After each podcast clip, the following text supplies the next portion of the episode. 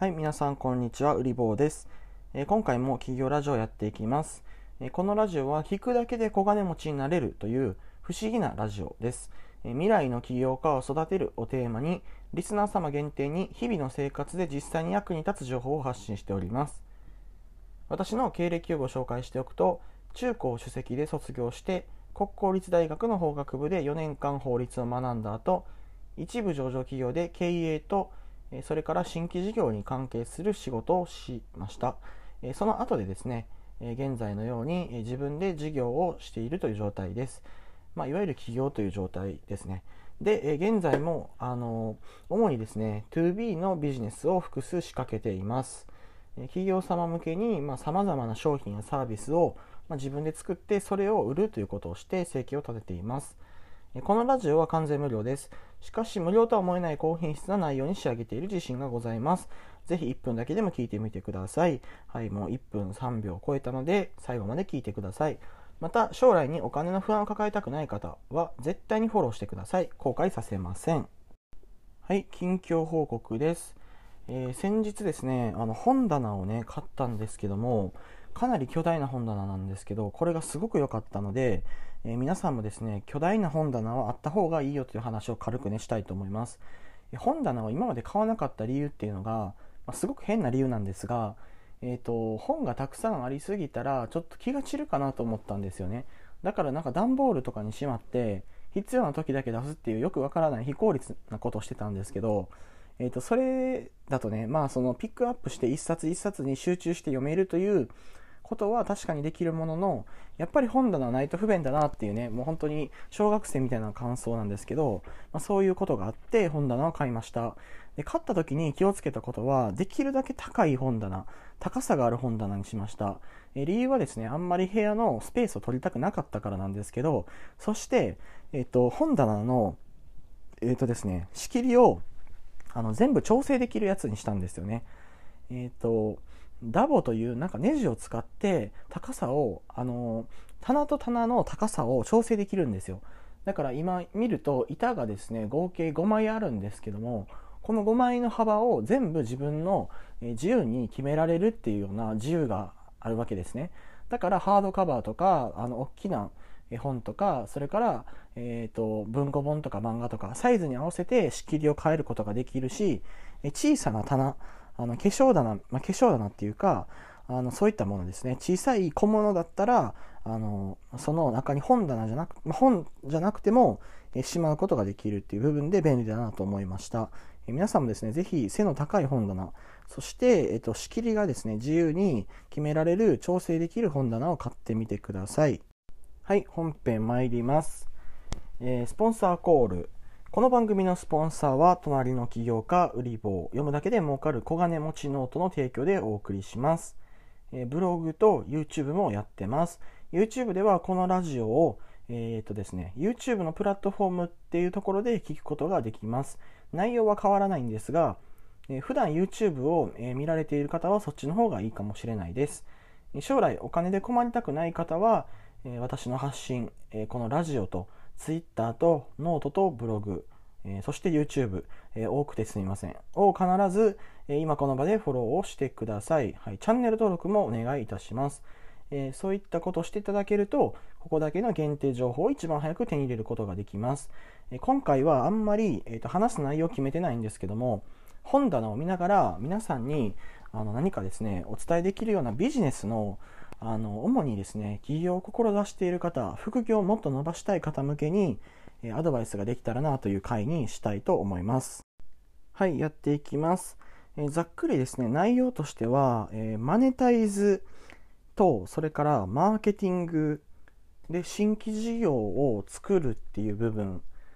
に関して、まあ、ざっくり3つぐらいで考えたいなと思うんですけど私はですね本をあのかなりね、ビジネス書かなり読んできて、で、ロジカルシンキングの本とか、ウェブの本とか、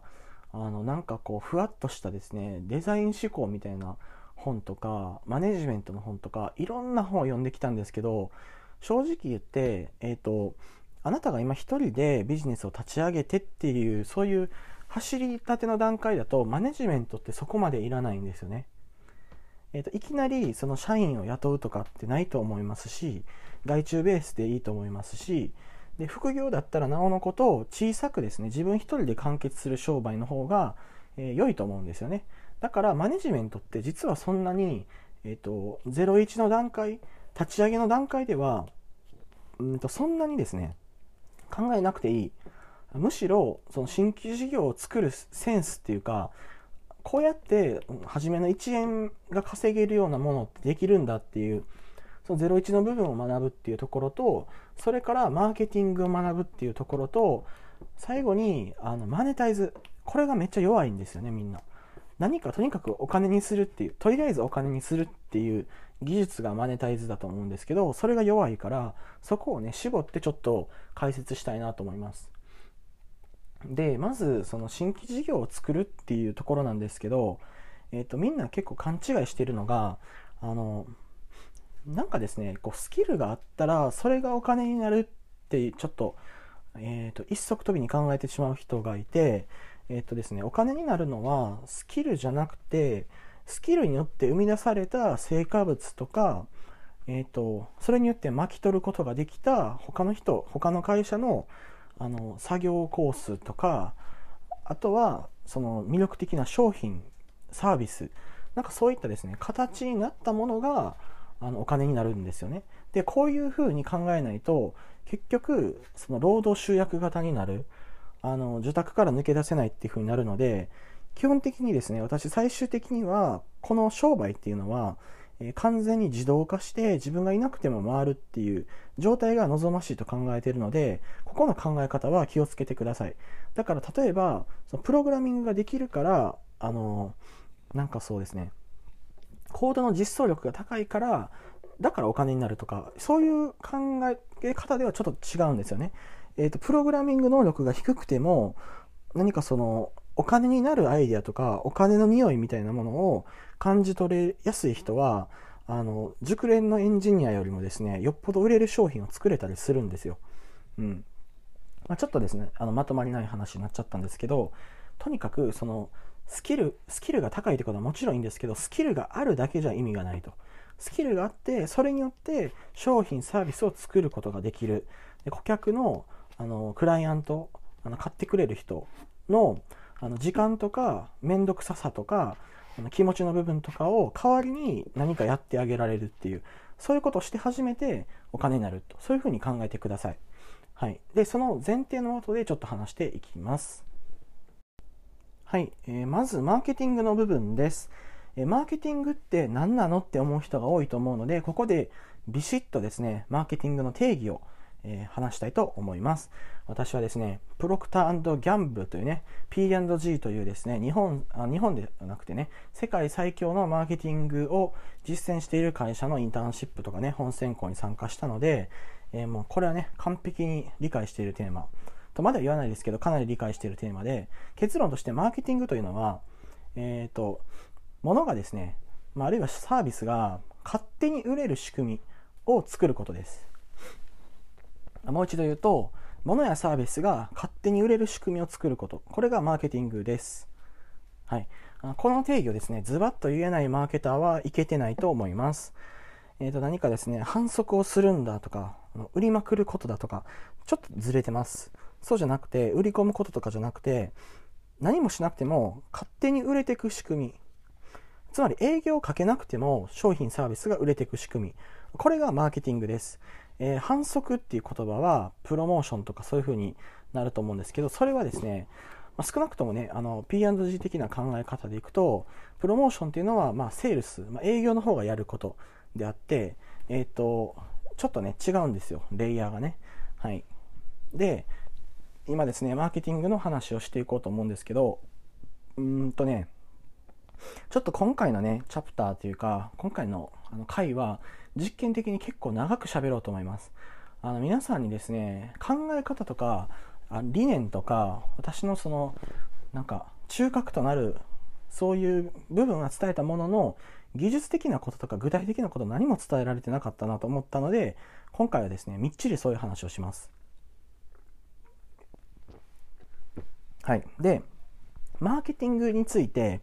まず、マーケティングの仕事とか職業とか、マーケティングってどういう仕事するのか、どういうキャリアパスを歩んでいくのかっていう側面について知りたいのであれば、いい本があります。マーケティングの仕事と年収のリアルっていうですね、山口さんという方が書かれた本が非常に有益でした。ここではですね、マーケターが、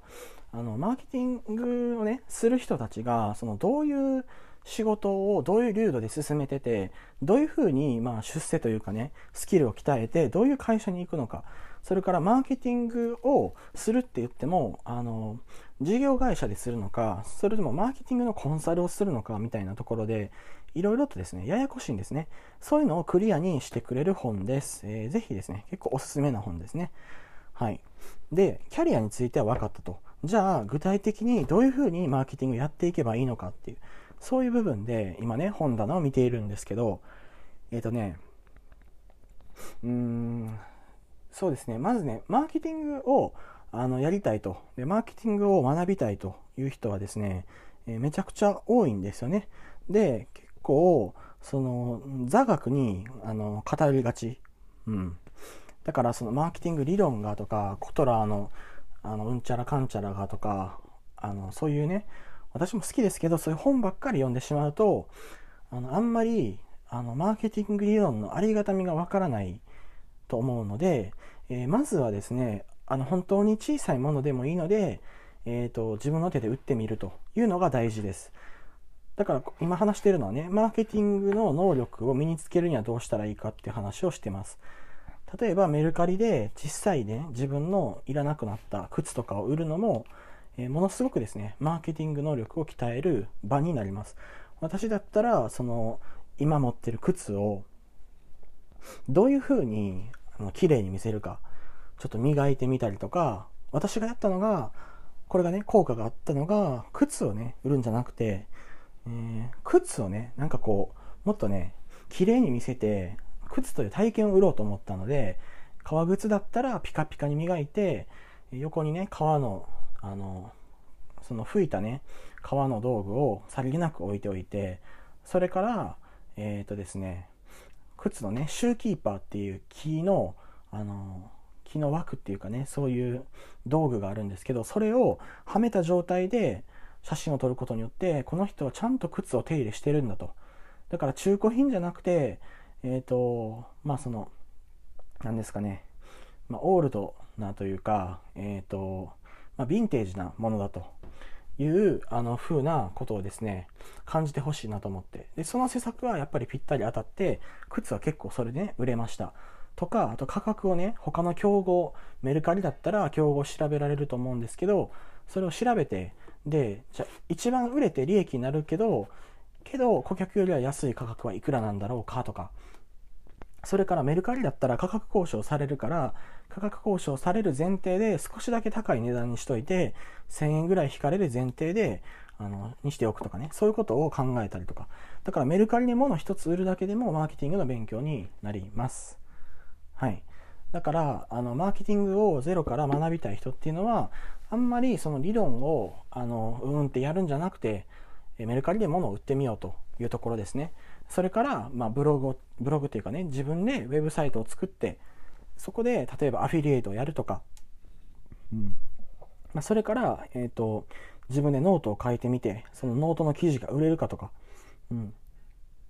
あ、そういうですね、ちょっと小さいところから始めるのが、えー、といいんじゃないかなと思います。そういう、その実際に自分で手を動かして、えー、物を売るんだと、サービス売るんだということをやらないと、やっぱりいつまでたってもですね、評論家から抜け出せないんですよね。うん。そういうところをですね、大事にしてください。はい、次にですね、マネタイズ入門ということで、マネタイズのね、えっ、ー、と、まあ、学校みたいなね、感じで、授業みたいな感じで話していこうと思うんですけども、マネタイズっていうのはね、何かをあのお金に変える、そういう技術すべてをマネタイズっていうふうに言うと思うんですけど、あの、面白いことにですね、資本主義社会で一番大事なスキルだと思うんですよね、私は。だけど、そのスキルが、えっと、まあ、教えてもらえないんですよね、学校では。それから学校だけじゃなくて、実はマネタイズの本、マネタイズ単体の本っていうのは実はですね、恐る、あの恐ろしくね他の領域に比べると少ないと感じていますだからみんなねマネタイズのことを知らないんですよマネタイズ全然分かってないうんマネタイズをね理解してる人はあのそれはものすごくお金を持ってる人富を持ってる人だからなかなかねそのね技術をねあの教えようとしないのかもしれないですね。そうそれをね疑うぐらいマネタイズの方お金の話っていうのはねみんなしてくれないんですよ。だから今回のねチャプター結構いいかもしれないです。あのなかなか価値が高いチャプターかもしれないですね。でマネタイズについて触れてる本でおすすめなのは、えー、事業家ボットさんというですねツイッターの方あ事業されている方のようなんですがその方の金儲けのレシピという本、えー、The Secret of Money Making というねすごいそのなんか挑戦的なタイトルで黒地にですね金色のあの文字でね書いてるんですよ、まあ、この本自体この本の見た目自体がなかなかねドキッとさせられるお金の話なんだっていうのが分かるね不思議なあの本ですね前書きによると要は金が稼げればいいだけなのである。Excel でうまく計算ができたり、PowerPoint で綺麗なプレゼン資料を作れたり、英語ができたりする必要性は本質的な仕事の能力とは全く関係ないのだ。いや、私もそう思います。はい。うん。事業家ボットさんは東京大学在学中に起業して後に中退、えフランチャイズチェーン企業に事業売却をされていると。売却先企業で新規事業及び経営企画の役員もされているんですね。え再度起業し、現在年商10億円以上の企業経営、すごい方ですね。で、えーと、金儲けのレシピ、まあ、金儲けのノウハウをまとめたいということで、この本書かれたようですね。1500円プラス税なんですけど、私もこれね、めちゃくちゃ良かったですね。はい。ちょっと最近だと一番ヒットかもしれないです。1500円は余裕で元取れる内容だなというところで、他にね、そのマネタイズの、あの、いい本っていうか、その初心者の人にこれ読んだらマネタイズわかるよっていう本がないんですよね。うん。あるよっていう人はちょっとツイッターで教えてください。私結構ね、勉強熱心っていうかね、当たり前なんですけど、もう常にね、今よりいい、いい本をね、探してると。常に今より、もっといい知識、もっといいスキルをね、身につけたいと思ってるので、えー、知りたいんですよ。マネタイズはね、えー、そういうね、難しさがあります。で、じゃあもう少しね、私なりのね、マネタイズ論を、え話していきたいと思うんですけど、まずですね、えー、ウェブサイトでマネタイズをしようとしているときに、あの、アドセンスを考える人は筋が悪いんですよ。うん、この発言で、かなり多くのですね、まあ人を敵に回しそうなんですけど、ズバリ言ってしまうと、アドセンスでマネタイズするのは初心者には無理だと思います。なぜかというと、Google AdSense っていうね、広告は、えー、ものすごい量の PV、ページビュー、見てくれる人をがいて初めて、あの、マネタイズできる、そういうですね、モデル、ビジネスモデルなんですけど、多分、あの、ビジネス初心者っていうか、これから商売みたいな人が、その大量の PV を集められるようなメディアを運営すると私にはとても思えないんですよね。で、個人ブログにアドセンスつけようとか言う人いますけど、いやもう素人の発想かなと思います。うん。だからそれは、まあね、うん、遠い考え方っていうか、お金に対して遠回りした考え方がアドセンスだと思うんですよね。だからそんなんやるくらいだったらアフィリエイトの方がいいし、でももっと言うとね、アフィリエイトもあの ASP っていうね、えっ、ー、と、仲介業者が、まあね、売り上げをね、承認してくれなかったりとか、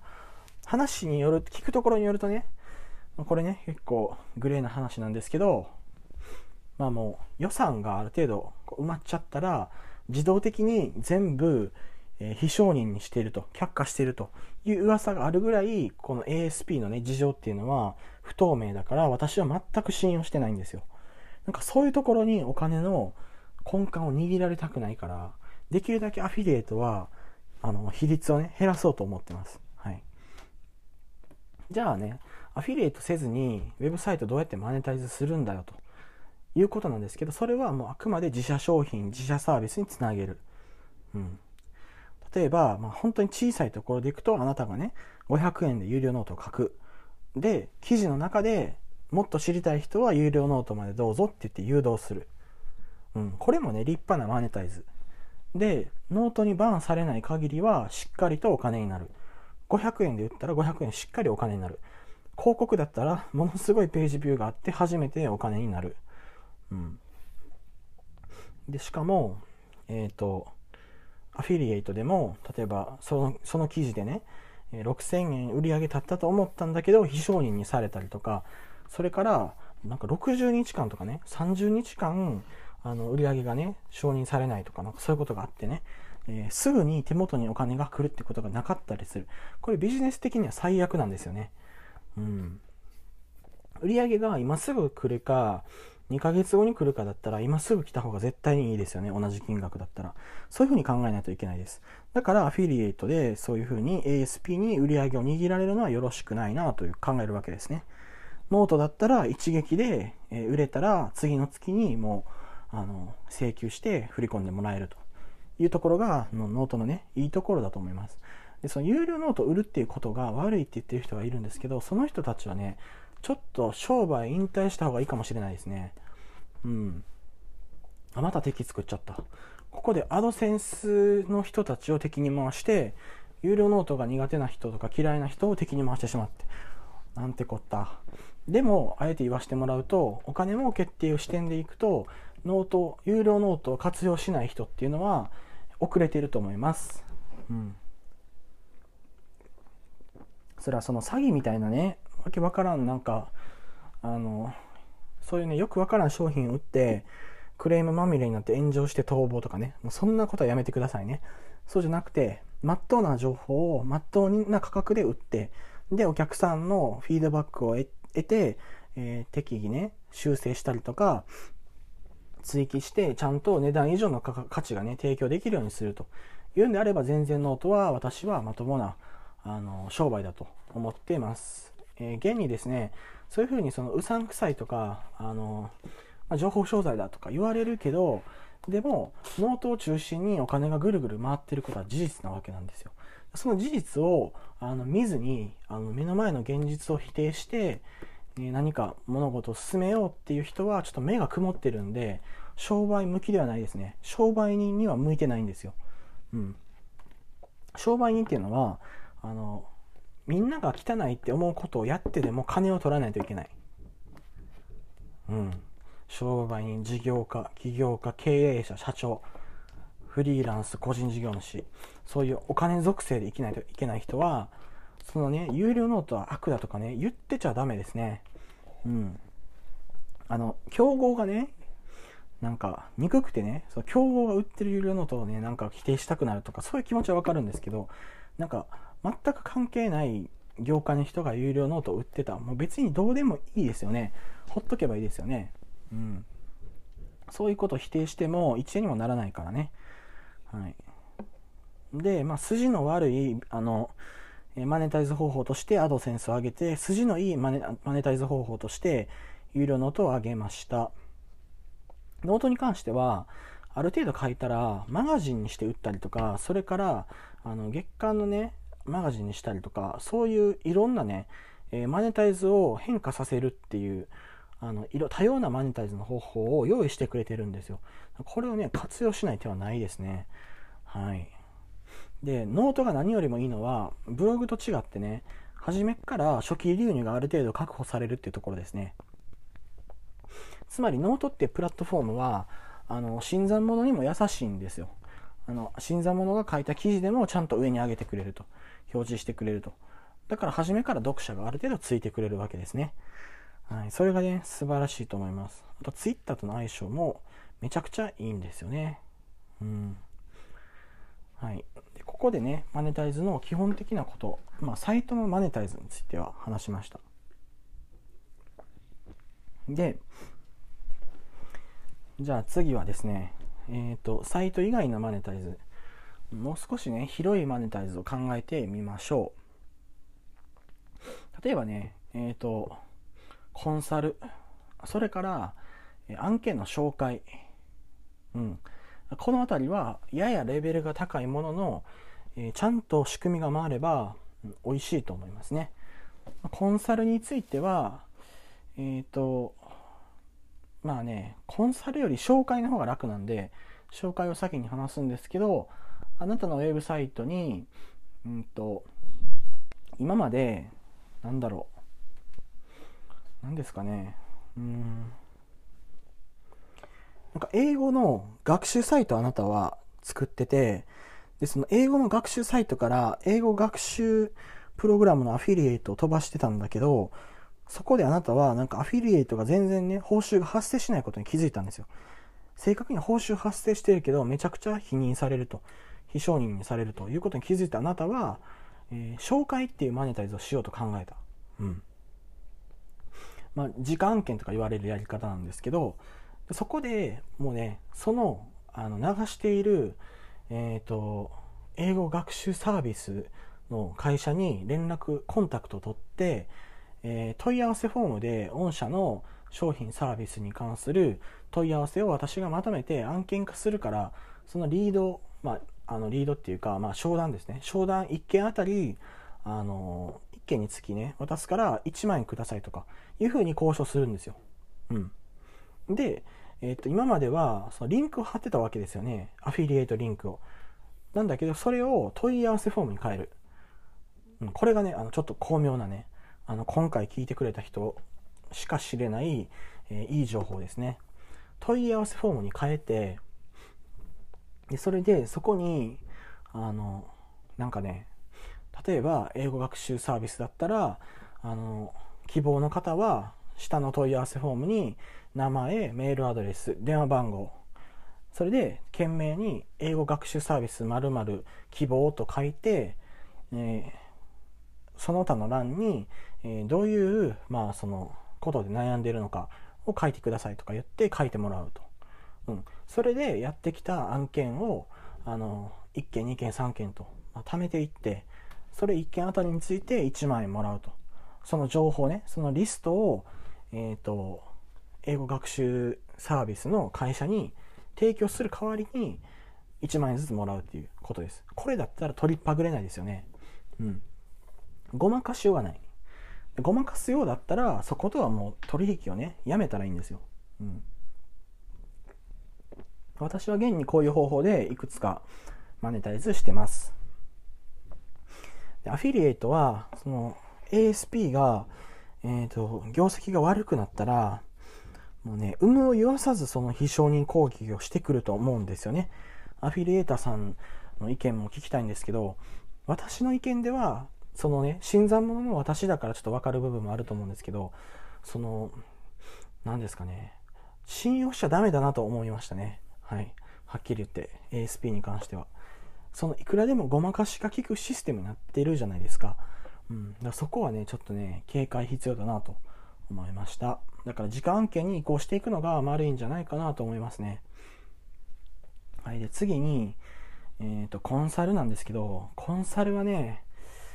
あまた別の回でね、具体的にコンサルのやり方は取り上げようと思うんですけど、結構炎上しやすいかもしれないんですよね。うん。コンサルっていうと形がないものを、情報とかアドバイスとか、そういうアウトプットを提供してお金をもらうわけだから、あの、言ってみたらね、情報商材みたいなもんじゃないですか。その助言をしてお金をもらうわけですからね。情報商材ですよね。うん。まあ、情報商材は、その情報をね、まとめてある、ま、紙ペラというかね、資料を売る。うん。でも、コンサルの、コンサルタントだって、その、いいことをね、いろいろとアドバイスくれるけど、結局は、はい、納品物ですって言って、Excel とか PowerPoint とか Word とか PDF とかくれる。うん。でもそれがどんだけ集まっても結局情報であることには限りないんないですよね。うん。だからあなたは、やっぱりその情報を扱ってお金をもらうってところからはちょっと逃げない方がいいですね、おそらく。はい。で、あなたが得意な分野で、えー、その得意な分野において困ってる人や会社がいるという場合に、ウェブサイトとか Twitter とか YouTube とかいろんなところから集めてくる。集めてきて、で、問題を聞いてあげる。ヒアリングしてあげる。どういうふうに困ってるのか。でそれに対して、プロの視点からアドバイスしてあげる。うん。その時に、えっとね、1時間1000円とかってね、受けちゃダメなんですよ。これでめちゃくちゃ消耗するんですよね。相手のために何か考えて提案するっていうのは。1時間2000円ぐらいは絶対取ってください。まあ、3000円とか5000円とか取ってもいいんですけど、まあ私がやるならね、5000円は絶対取りますね。5000円以下のコンサル、1時間5000円取らないコンサルとか、あの正直、えっ、ー、とね、見合わないんでやらないんですけど、消耗するだけなんでね。はい。池田隼人さんとかなんか、1時間30万円取りますとか言ってて、めっちゃ叩かれてましたけど、ただあの人が稼いでる金額から言わせてもらうと、確かに、まあそう言いたくなる気持ちもわかると。それは、コンサルはスケールしないというか、1対1だったら、あの、それ取って終わりになるからね。そうじゃなくて、例えば配信をして投げ銭を募ったりとか、サロンをやったりとかしたら1対 N でお金が取れるから、だから1対1のコンサルは効率悪いというのがまあね、彼の思ってたとこだと思うんですよ。1人当たりにね、やるんだったら1時間30万もらわないといけないっていうのはそういう意味です。はい。で、まあ、えっ、ー、とね、コンサルをやり方っていうのは、また今度まとめますけども、とにかく課題を聞いて、その課題に対して解決できるような提案をしてあげる。うん。それでお金をいただく。それも揉めたりするのは良くないと思うんだったら、前金をもらうとかがいいですね。例えば、えっ、ー、と、1時間半コンサルしてあげると。で、まあ、時給ね。そうだな。どれくらいかな。まあでもあんまり少なくてもなえますよね。だからまあ1時間5000円でと。1時間半やると。7500円で、えっ、ー、と、なんか分析のアウトプットをね、2500円出すんで、1万円くださいみたいな。まあ、それぐらいだったらね、やっていいじゃないですか。1万円ぐらいだったら。うん。あんまり消耗してる感少ないでしょ？で ?1 万円欲しいと。だけど、その納品をした後に、あの、やっぱなんか払いたくないなとか、個人の人って特にそういうこと言うんですよね。ケチつけたりとかするんで、じゃあそういう時に考えるべきなのは、あの、前払いはしてくれないから、半額先に前払いで入れてもらうと。うん。着手金を入れてもらうと。手付金をね。手付金を5000円振り込んでくれたら、振り込んでくれた後に、あの、開始して、うん。それで終わった後に残りの5000円もらうというのが、まあ、丸いと思います。でそれで、その着手金5000円入れてくれないクライアントは、断った方がいいです。あの、お金払いが悪い可能性が高いから。はい。っていうところですかね。うん。で、マネタイズについてもう少し言っておくと、やっぱりその、クラウドソーシングサイトで、えー、マネタイズするのはあんまりおすすめしないんですよね。単価が安すぎるから。もうそれだったら、フリーランスエージェントにあの行くとか、あとは、まあ、あの、経営者の集まりとか、経営者のあの参加してる、えー、Facebook グループとかに行って、直接営業して仕事取ってくるとか、まあ、そういう方が美味しい案件になりやすい。でもそこまでできる人はなかなかいないかもしれないですね。うんまあ、今回はね、えっ、ー、と、お金儲けというか、まあ、その自分で小さい商売をしたい人向けに、えー、まあ知っておくべきマーケティング入門っていう部分と、マネタイズ入門っていう部分についてざっくりお話をさせていただきました。ただ今回話してて思ったのは、えー、もう少しですね、コンサルの仕方とか、えー、それからお金のもらい方とか、あと営業の仕方とか、あのこの辺りの実践的なノウハウっていうのが多分ラジオリスナーの方にはまだ全然ね伝えられてないのでそこはねあのまたいずれ解説しようと思いました。忘れてたら Twitter でそろそろあの話してくださいっていう風に言ってくれたら思い出して急遽撮ります。はい。ということで今回はね、結構長く喋りましたが、いい内容になったんじゃないかなと思います。はい、まとめです。このラジオはリスナーの皆様のご支援のもと成り立っております。面白いと感じた方は、ぜひ Twitter での拡散リツイートにご協力お願いいたします。ラジオ更新する励みになります。えご質問や気づいたことや感想、コメントございましたら、ハッシュタグ、企業ラジオをつけてつぶやいてみてください。コメントをさせていただきます。ここだけの話ですが、ツイッターで私が感想を取り上げたらフォロワーが増えます。フォロワーを増やしたい方は、まだ聞いてない人が企業ラジオを聞きたくなるような濃い感想をぜひつぶやいてみてください。140文字、えー、マックスでお願いします。最後まで聞いてくださりありがとうございます。今回の回はですね、なかなか、うんと、実際のスモールビジネスに使える内容になってるんじゃないかなと思うので、よかったら繰り返し聞いてください。え最後にやっていきます。えいつものやつ。みんなでなろうぜ、小金持ち、売り棒でした。